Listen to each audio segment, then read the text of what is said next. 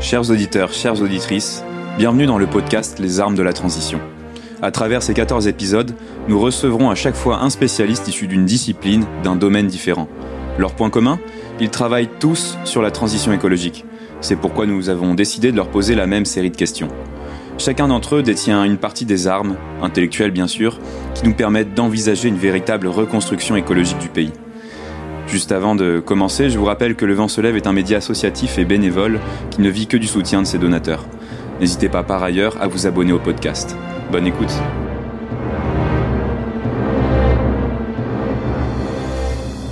Hervé Kempf, bonsoir. Bonsoir. Alors vous êtes euh, journaliste, un des, on peut le dire, je pense, un des, des pionniers du journalisme environnemental en France.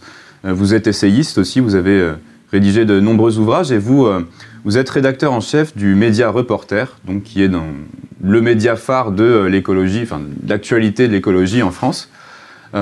première question que j'ai à vous poser, à quoi ça sert un journalisme dans le cadre de la transition écologique et pourquoi est-ce que vous avez choisi cette voie-là plutôt qu'une autre pour apporter votre pierre à ce combat?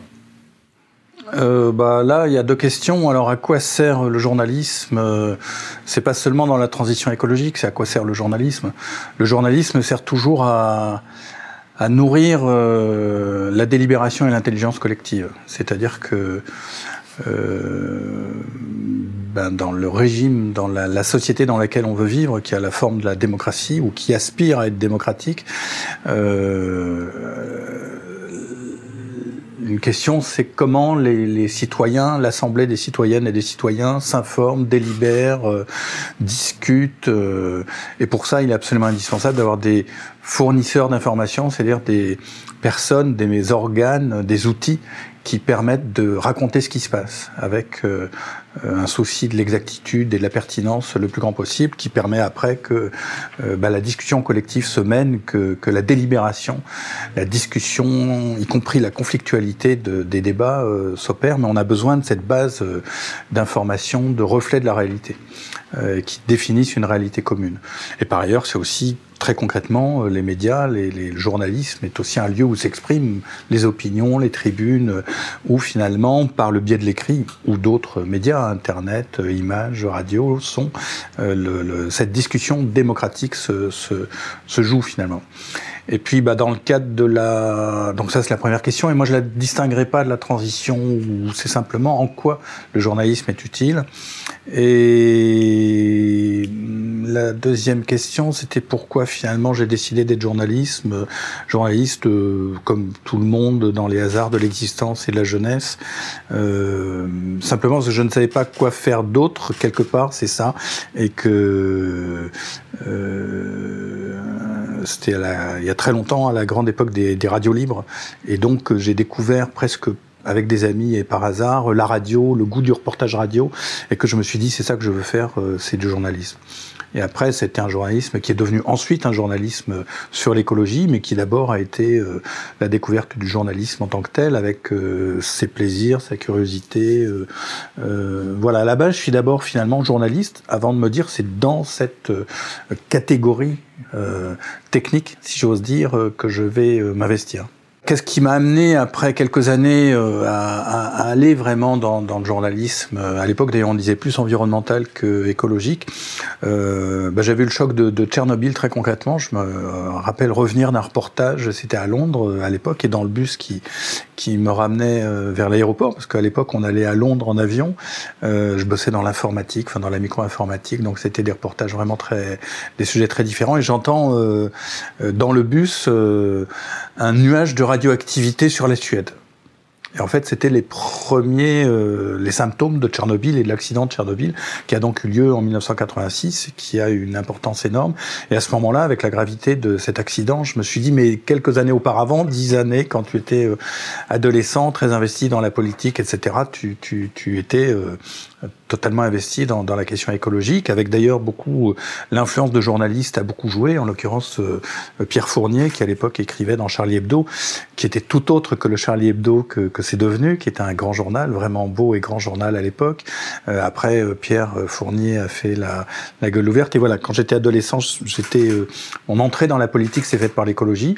Après, la fin des années 70, le début des années 80 m'a fait un peu oublier ça. La vie a continué. Et puis donc, 86 a joué comme un rappel vraiment très fort en disant mais il se passe des choses énormes et personne n'en parle. C'est-à-dire que personne à l'époque ne, ne, racontait vraiment euh, l'environnement, euh, ou très peu, ou des magazines, enfin des, feuilles de choux euh, très militantes et sans, texture journalistique. Et donc je me suis dit, je vais m'investir là-dedans, dans, l'environnement, dans l'écologie. Et finalement, depuis, je l'ai plus jamais quitté. Et en quoi consiste concrètement votre activité? Est-ce que vous pourriez, par exemple, définir votre journée type? Voilà, c'est quoi la journée type d'un rédacteur en chef de reporter et quelle est votre méthodologie de travail Alors c'est la journée type de tout euh, journaliste en fait, donc de ce point de vue-là. Euh, et de toute façon, un reporter qui est le quotidien de l'écologie, on défend pas de faire un journalisme différent. On dit on a, on a la rigueur, l'exigence, le, le savoir-faire euh, du bon journalisme. Simplement, on affiche une ligne rédactionnelle très claire. On dit la question politique essentielle du 21e siècle, c'est la question écologique. C'est autour de ça que tout doit se, se, se, se, se réharmoniser d'une certaine manière. Et à partir de là, à partir de cette grille de lecture, ben on va pratiquer le journalisme avec euh, son exigence d'exactitude, de vérification des faits, de contradiction, de reportage, d'enquête, etc. Euh, et on affiche aussi que beaucoup de journaux à l'heure actuelle ont une ligne rédactionnelle sans vraiment le dire. Euh, la majorité des journaux dominants ont en fait une ligne néolibérale mais ne le disent pas franchement, à quelques exceptions près, comme par exemple les Échos en France ou euh, The Financial Times, euh, qui disent très clairement, nous on est des journaux de du libéralisme, de la défense, du capitalisme, etc. C'est clair, et après, on, peut juger de leur journalisme, qui est souvent d'ailleurs du bon journalisme.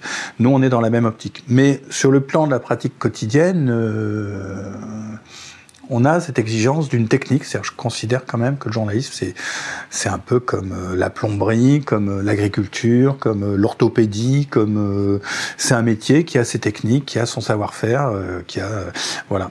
Alors la journée type, en plus moi, rédacteur en chef, je l'ai, je, je suis devenu. C'est pas, je cherchais pas du tout. Hein, c'est euh, donc je l'ai appris euh, et ça consiste à, je dis c'est un peu un chef de gare en fait, un, un rédacteur en chef. C'est pas tellement une fonction d'autorité, même si à un moment donné il va, il faut choisir, il faut faire des choix, euh, mais c'est un peu faire en sorte que tous les wagons, tous les trains dans une gare de triage arrivent, partent au bon moment, que tel papier arrive, qu'on fasse, bon voilà. Donc c'est quand même un enjeu de coordination générale. Et la journée, bah, puisqu'on est quotidien, on va éditer euh, Reporter le matin. Donc le matin, on a une équipe d'édition. C'est pas toujours moi qui le fais euh, d'ailleurs, euh, parce qu'on s'achemine aussi pour faire en gros tourner la, la fonction de rédacteur en chef, que ce soit pas toujours la même personne qui le fasse. Euh, donc on édite le journal le matin. On boucle vers 10h, 10h30, ça veut dire que tous les papiers sont en ligne, euh, on les retweet, on les, on les diffuse sur Facebook, etc. Après, on va avoir un tout petit temps de repos qui va être le café, la machine à café, euh, souffler un peu et se donner des nouvelles ou euh, regarder un peu les courriels, etc. Et puis on va voir le, la conférence de rédaction, le point de rédaction du matin où on va discuter de, de bah, qu'est-ce qu'on a demain, comment ça s'est passé ce matin, quels sont les, est-ce qu'il y a du nouveau par rapport à ce qu'on avait prévu. on, on, discute un peu chacun, qu'est-ce qu'on a à faire, quels sont les sujets du jour. Éventuellement, il peut y avoir une discussion plus approfondie. Et puis après, ben, chacun se met euh, euh à, à, sa tâche finalement. Euh, les reporters, ceux qui sont en reportage ce jour-là vont en reportage. Euh, le secrétaire de rédaction prépare les papiers. enfin voilà c'est une activité qui de l'extérieur est très. Il euh, n'y a rien de plus ennuyeux euh, que de voir une salle de rédaction, parce que c'est des gens devant leurs ordinateurs qui lisent, euh, qui éventuellement passent des coups de fil. Mais en fait, le vrai journalisme, c'est une partie du journalisme, mais le journalisme intéressant se fait en reportage, se fait dehors dans la rue. Et là, bon, et je pense qu'il faut assumer. Moi, j'assume tout à fait la subjectivité du journaliste. Je pense qu'il faut faire ce qu'on a envie de faire.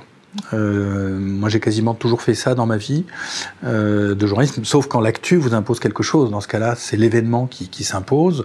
Ou parfois, il peut arriver que on, se dise bon, il faut traiter ça parce que.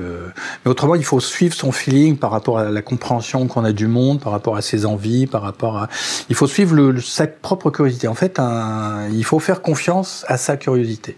Il faut faire confiance à son choix, puisqu'un journaliste, euh, le travail qu'on fait, c'est essentiellement euh, filtrer, on, euh, filtrer une masse considérable d'informations. Donc, je devrais dire ce que j'ai oublié de dire, c'est lire des dizaines, des centaines de courriels, être regarder les sites internet Internet, regarder ce que racontent les confrères. Ben voilà, en fait, on est une éponge.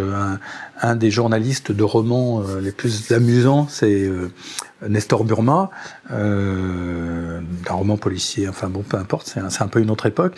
Et il définit le journaliste, euh, Nestor Burma est un détective privé en fait, puis il a un pote journaliste et, il définit son pote comme l'éponge, où c'est euh, comme les moules, quoi, où les huîtres, on filtre, on filtre énormément d'informations pour en retenir en quelque sorte la, substantifique euh, moelle. Et voilà, on, assume ce, choix de curiosité. Et après, comment on choisit les reportages? Ben Avec ces critères, après, on, les confronte en conférence de rédaction. Hein. C'est vraiment un travail d'intelligence collective. On en discute un peu, je pense qu'il faut faire ça, j'ai envie de faire ça, etc. Oui, non, selon l'effort disponible, selon l'intérêt, selon la discussion. Euh, il va y avoir l'actu, qui est quand même notre grand guide. Euh, et puis aussi, on reçoit énormément de propositions de, d'enquête de, ou de reportage. Et donc là, on a une discussion collective aussi, sachant que reporter euh, et comme tout journal d'ailleurs, on ne peut prendre qu'un nombre très limité de piges. On, on publie peu de choses par rapport à tout ce dont on entend parler. Et là, on fait une discussion collective pour savoir quelles enquêtes ou quels reportages on va lancer de l'extérieur, puisque l'équipe interne ne peut pas tout faire. Et quel est votre but, Hervé Kempf? Eh bien, euh, faire en sorte que euh, la société humaine au XXIe siècle reste en paix. C'est-à-dire que quand on dit que la question écologique est la question politique euh, essentielle de ce début du XXIe siècle, ça veut dire d'abord le sens noble de la politique. Euh, il devrait pas être nécessaire de le rappeler, mais la politique, c'est pas de savoir si Monsieur Machin ou Madame Théodule va être président ou Premier ministre ou je sais pas quoi, mais comment est-ce que collectivement on arrive ensemble à, à, à trouver les bons choix qui permettent d'assurer le bien-être, euh, un bien-être minimum de la société et après tout au minimum la paix? Le but fondamental de la politique, c'est euh, d'assumer la conflictualité, de, de mettre de voilà l'espèce humaine ou la société humaine à cette caractéristique d'être de rentrer en conflit avec elle-même, et comment faire en sorte que ces conflits ne dégénèrent pas en un affrontement physique, en guerre. Et donc c'est ça la politique fondamentalement. Et à partir de là, compte tenu de la gravité de, ça n'est même plus la crise écologique, c'est le moment historique que nous vivons, c'est ce moment où, l'espèce humaine, la société humaine, l'humanité euh, change d'époque dans son rapport à, ce qu'on appelle en Occident l'environnement, qui euh, euh, qui était la nature, là encore pour prendre un terme et un concept très très occidental, mais par simplification je l'emploie. On est passé depuis deux trois générations et c'est ce moment qu'on vit au début du XXe siècle, une époque où, la nature, l'environnement, la biosphère, les forces du milieu dans lequel euh, l'humanité était plongée, lui étaient en quelque sorte euh, supérieures, lui étaient plus fortes. Là maintenant, on a un basculement. C'est l'humanité est devenue un agent géologique, est devenue en capacité de transformer à ce point son milieu que ce milieu peut lui répondre de manière négative et donc euh, entraîner euh, je ne pense pas à une destruction de l'humanité, mais en tout cas une euh, dégradation considérable, pour employer vraiment une, une litote, un mot très faible, euh, de ces conditions d'existence. Et ce qui conduirait, à mon sens, à, des affrontements violents euh, face à des ressources qui deviennent extrêmement rares, euh, et dans une humanité qui compte aujourd'hui 7, 8, 9 milliards d'habitants, ou qui va les compter au petit niveau, à, l'échelle microscopique, euh, nanométrique même, qui est, qui, est, qui, est, qui est la mienne, comme celle de chaque individu, bah, euh, que cette force nanométrique aille dans un certain sens et aille dans le sens de, de faire comprendre à nos contemporains de la petite société où je vis, qui est la société française, que la question écologique est fondamentale. Deux, que ça implique des transformations euh, de la, des modes de vie, de la culture, de la politique, de l'économie, euh, tout aussi fondamentaux. Que ça va pas être facile. Et que quatre, l'enjeu fondamental, c'est ça, c'est d'arriver à être en paix, de, de, de, de, de je ne sais pas s'il existe une harmonie possible, mais en tout cas d'éviter à ce que notre destin passe dans les décennies à venir dans, dans la gravité d'affrontements euh, qu'on a déjà connus à, à d'autres époques de l'histoire. Et moi, je voudrais éviter ce, ce passage. Est-ce que vous pourriez nous livrer euh, trois certitudes que vous êtes forgées tout au long de votre carrière? Euh, La première, alors je dirais pas certitude, mais la première, euh, première idée qui m'est venue en, en, répondant à cette question, c'est ne jamais se décourager. Euh, je pense que dans toute existence, dans toute expérience humaine, on se prend des coups, on se prend des voilà, il y a des batailles à mener, des, obstacles, des, moments durs et il faut pas se décourager, il faut pas lâcher. Euh, la deuxième chose, je dirais, et là c'est directement euh, moi dans mon travail de journaliste, c'est savoir dire non. Euh, savoir dire non. Moi, ça a été de refuser, euh, de rentrer en conflit très dur et qui m'a conduit au chômage euh, au moins deux fois. Et savoir dire non, ça n'est pas euh, cohérent avec mes principes, avec ce que je pense, avec l'honnêteté, avec ce que je pense du journalisme. Donc, il faut savoir dire non quand quelque chose, on juge quelque chose inacceptable.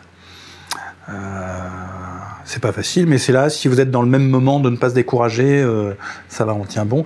Et la troisième, et ça je l'ai appris euh, assez récemment, parce que le, le journalisme est très un, métier très individualiste, c'est un métier bizarre. C'est à la fois qui, qui met l'ego beaucoup en avant, mais qui se joue dans, une, euh, dans, dans un collectif, toujours.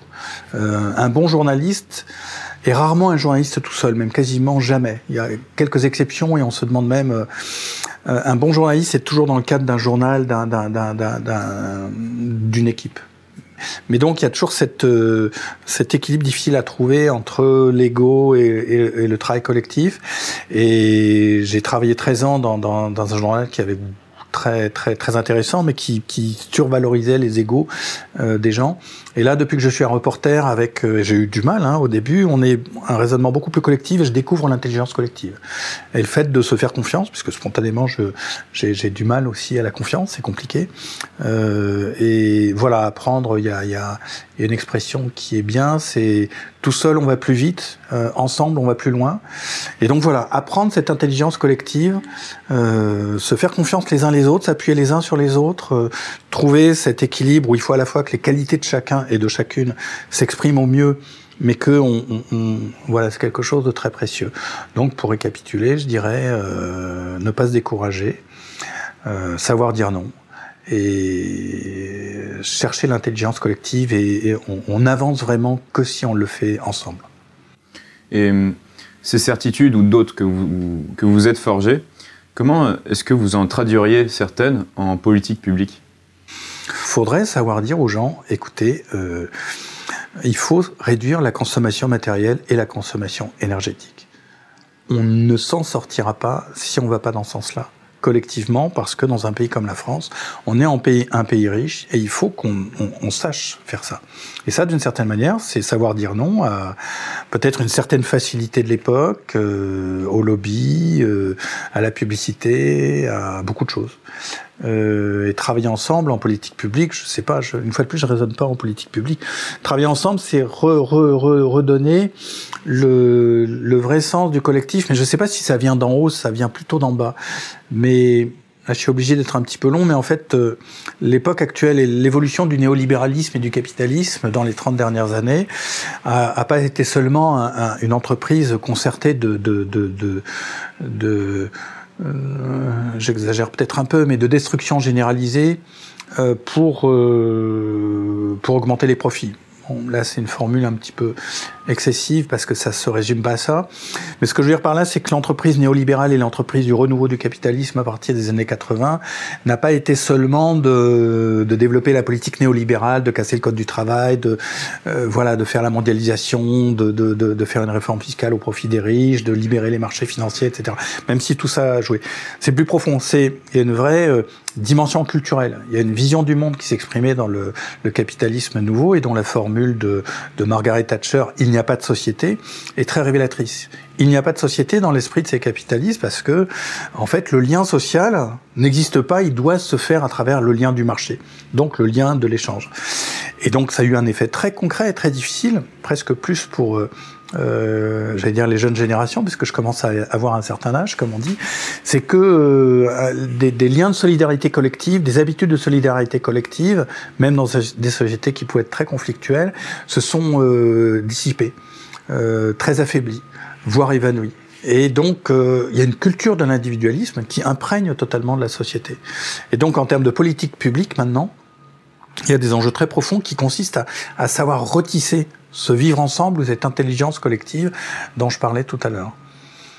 quelle devrait être la place de votre discipline, le journalisme, dans euh, la planification de la transition, dans le sens où euh, à quel niveau est-ce que votre discipline intervient par rapport à la décision? Et est-ce que vous avez déjà imaginé une, structure qui permettrait de, faciliter cela? Non.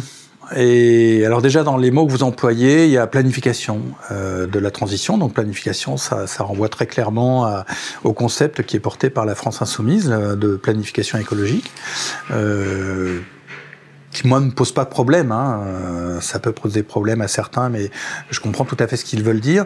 Mais euh, j'aurais aussi du mal à dire que le journalisme est une discipline, mais je l'ai défini plutôt comme un métier, comme un savoir-faire tout à l'heure. Donc on peut considérer que dans tout euh, dans tout savoir-faire, dans tout métier, il y a une discipline interne. Donc dans ce cas-là, on peut accepter le mot. Mais euh, malgré tout, le journalisme restera toujours informé. Je, je, on n'a pas à jouer un rôle dans la planification, puisque le journalisme est aussi euh, toujours la liberté. Euh, vraiment l'expression de la liberté. Enfin, moi, je le vis totalement comme ça. C'est ma valeur euh, cardinale. Et euh, on pourrait, au regard, par exemple, de ce que je vous ai dit tout à l'heure et de la ligne rédactionnelle que, par exemple, un, un journal comme Reporter a, mais j'aimerais beaucoup que d'autres journalistes, d'autres médias aient ce type de ligne rédactionnelle. À partir de là, dire, bah oui, par exemple, pour faire simple, entre le choix des néolibéraux qui vont nous dire on continue comme avant et puis c'est la technologie qui va nous sauver, et d'autres qui diraient, même si le mot heurte, il faut une planification, c'est-à-dire une organisation collective des efforts communs pour savoir comment on réduit la consommation matérielle, comment on réduit la consommation énergétique pour permettre une meilleure distribution des richesses et un meilleur bien-être euh, euh, généralisé. Euh, donc on pourrait être plutôt en empathie avec ce point de vue. Mais on garderait toujours un regard de journaliste, c'est-à-dire en aucun cas on ne pourrait être instrumentalisé même par des gens avec qui on est plutôt en accord. Donc on ferait notre travail euh, d'information le mieux possible, mais en donnant, si par hasard, parce qu'il y a toujours des choses qui vont pas tout à fait bien, en donnant aussi le regard de ceux qui ne vont pas, etc. Donc en aucun cas, je ne sais pas quelle place on aurait, parce que, en tout cas moi personnellement, je refuserais toujours d'être instrumentalisé. Et si un candidat à la présidentielle vous donnait carte blanche euh, pour réaliser son programme en matière d'écologie, quelle euh, proposition concrète vous lui feriez? Bon, d'abord, euh, bah, je lui dirais. Dans le cadre de votre discipline. Bah, surtout dans le cadre de, de, de, de puisqu'on est en France, euh, dans le cadre d'une cinquième République qui donne un rôle totalement absurde au président de la République euh, et qui surtout dans et qui de plus dans euh, dans cette situation où l'Assemblée législative est élue au même moment que le président, ce qui donne quand le président est élu, il a il est porté par une sorte de vague et il a quasiment systématiquement une assemblée législative qui va être euh, dans son courant et donc il va avoir la majorité. Et donc, euh, je dirais au président, mais je suis sûr que le candidat présidentiel ou la candidate, euh, parce que j'aimerais bien que ce soit une femme, en fait, ce serait très nécessaire, aurait pour premier objectif de sortir de système il faut sortir de ce présidentialisme euh, qui est maintenant destructeur. Et il faut surtout, enfin d'abord, ou en même temps, je ne sais pas, déconnecter l'élection législative de l'élection présidentielle. Donc ça serait vraiment la première chose que... Euh, mais je pense que je n'aurais pas à le dire, parce que, une fois de plus, des candidates ou des politiques vont arriver, et des partis le disent déjà, ils ont bien raison.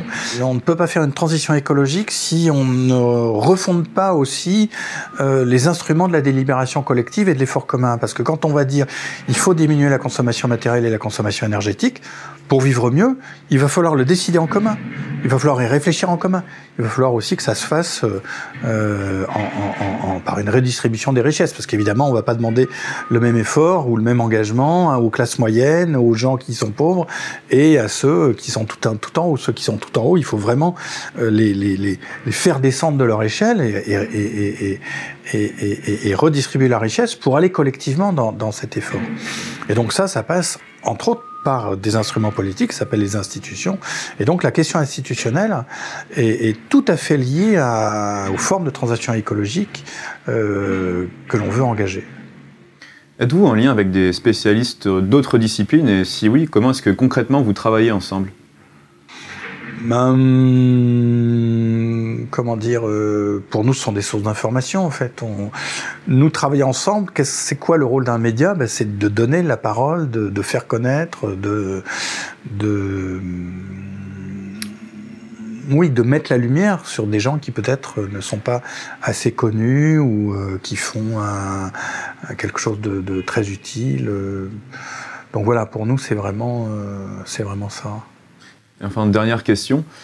Êtes-vous plutôt optimiste ou pessimiste quant à bah, la faculté de l'humanité à relever le défi climatique? Euh, Je me pose absolument pas euh, cette question en fait. Euh, euh, dernier bouquin que j'ai écrit s'appelle Tout est prêt pour que tout empire. Alors sous-titré 12 leçons pour éviter la catastrophe. La question de l'optimisme et du pessimisme pour moi n'est pas une question très intéressante. Euh, si on regarde et, en tant qu'écologiste enfin, de personne qui, a une attention constante à, à ce dont nous informent surtout les scientifiques, mais les naturalistes, mais les observations même que chacune et chacun peut faire maintenant, on peut être qu'être catastrophé. Quoi. Si on voit euh, des informations sur le climat, sur la disparition des insectes, sur la biodiversité, euh, sur même l'évolution des paysages, euh, qui dans un pays comme la France est, est surprenante, on ne peut qu'être absolument pessimiste.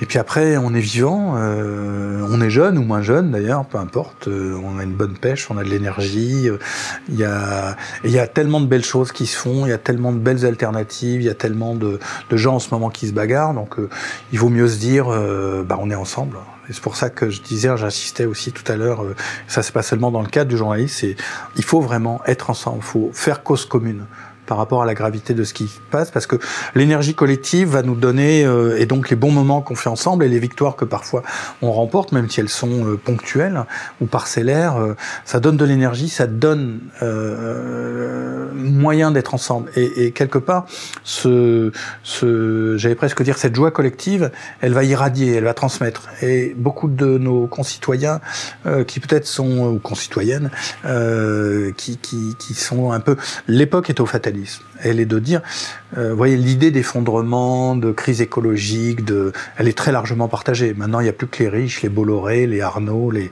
Macron euh, qui y croient pas, quoi. Mais, mais le corps social a, a, a vraiment intégré ça.